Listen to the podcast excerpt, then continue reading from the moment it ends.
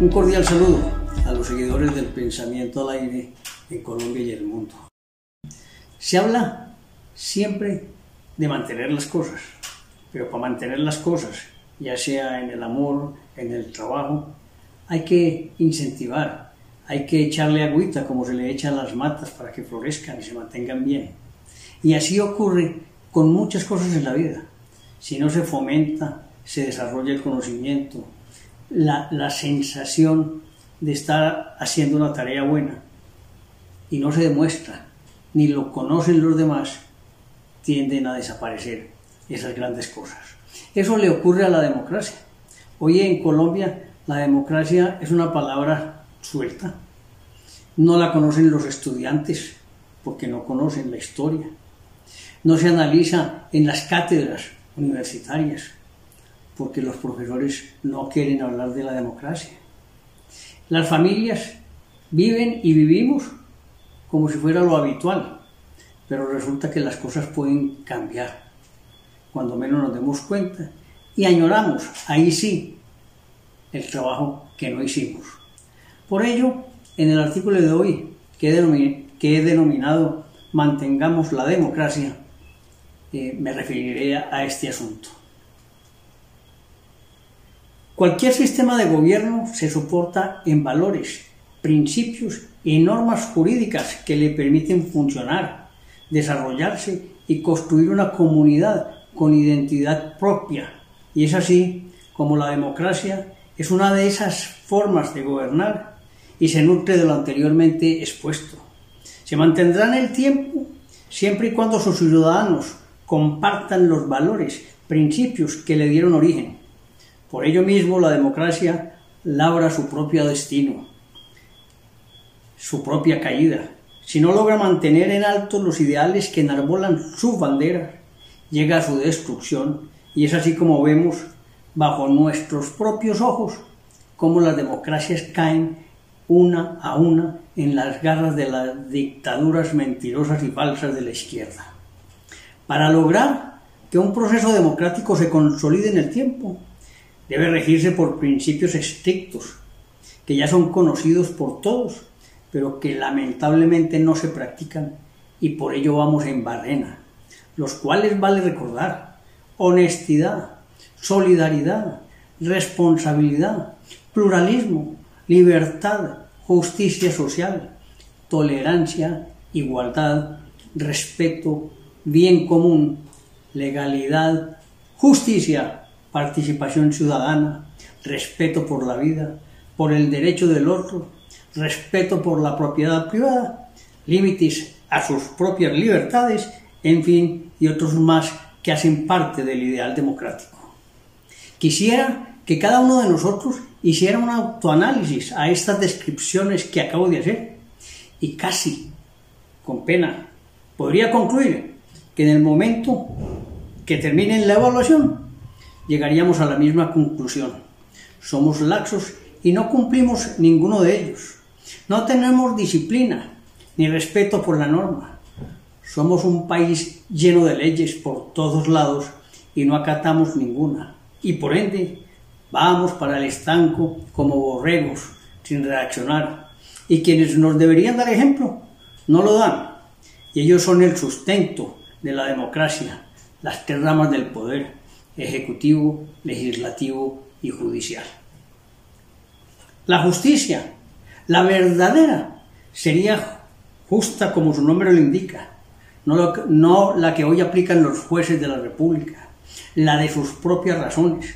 Cada uno hace lo que quiera en sus fallos. Se emiten no con base en el ordenamiento jurídico, sino en su propia interpretación. No se respeta la norma, ni la jurisprudencia, y menos la doctrina. Además, se entrometen en el ámbito de las otras ramas del poder, y lo pruebo con un hecho sucedido el viernes anterior, cuando el propio Consejo de Estado suspendió el decreto del Ejecutivo sobre la asistencia militar en las zonas del país que se requiera su presencia, que hace pensar que estamos en manos de la rama judicial, que se exceden sus funciones y administra el país, lo cual no se entiende y menos cuando se está impidiendo la protección y convivencia ciudadana, dejando a las ciudades al arbitrio de los mándalos los desestabilizadores comunistas e izquierdistas, esos son pues los defensores de la juridicidad y del orden. Risa me da.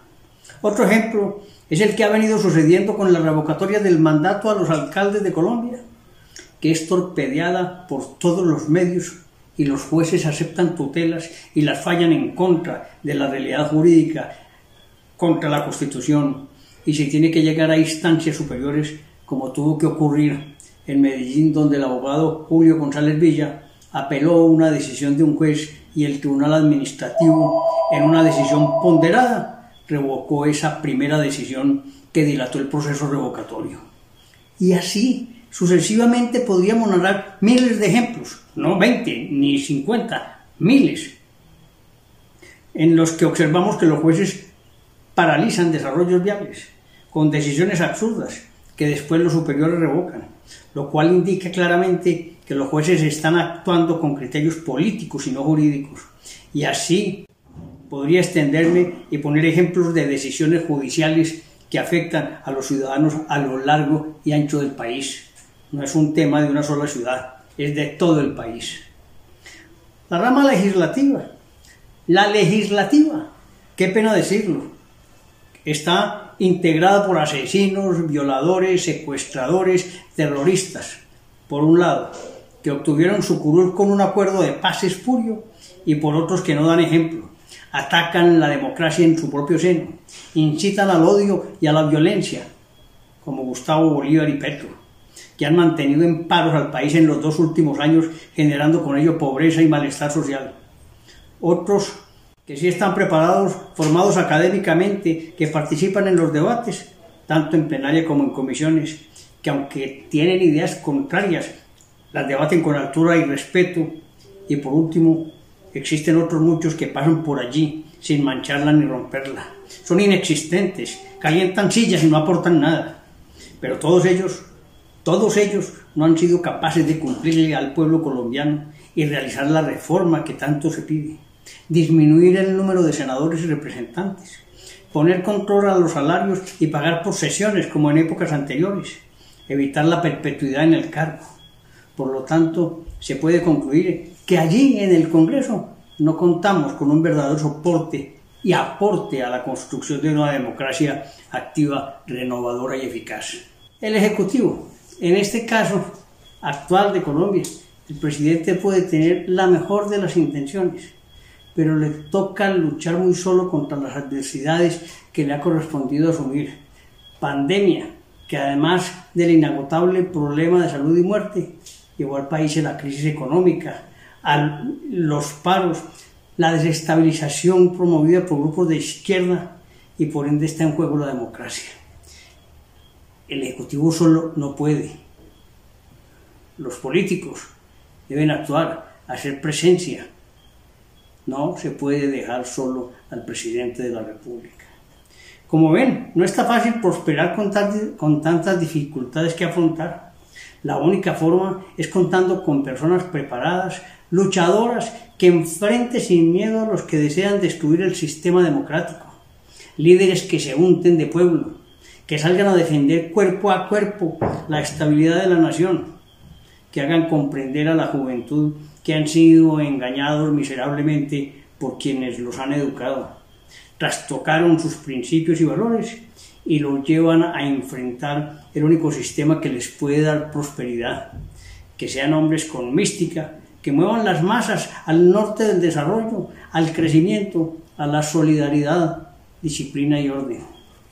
Sí le sugiero al gobierno que contando con las pocas normas constitucionales que se pueden utilizar, estudien, acepten y promuevan la discusión para fomentar las autonomías regionales como forma de darle mayor desarrollo al país.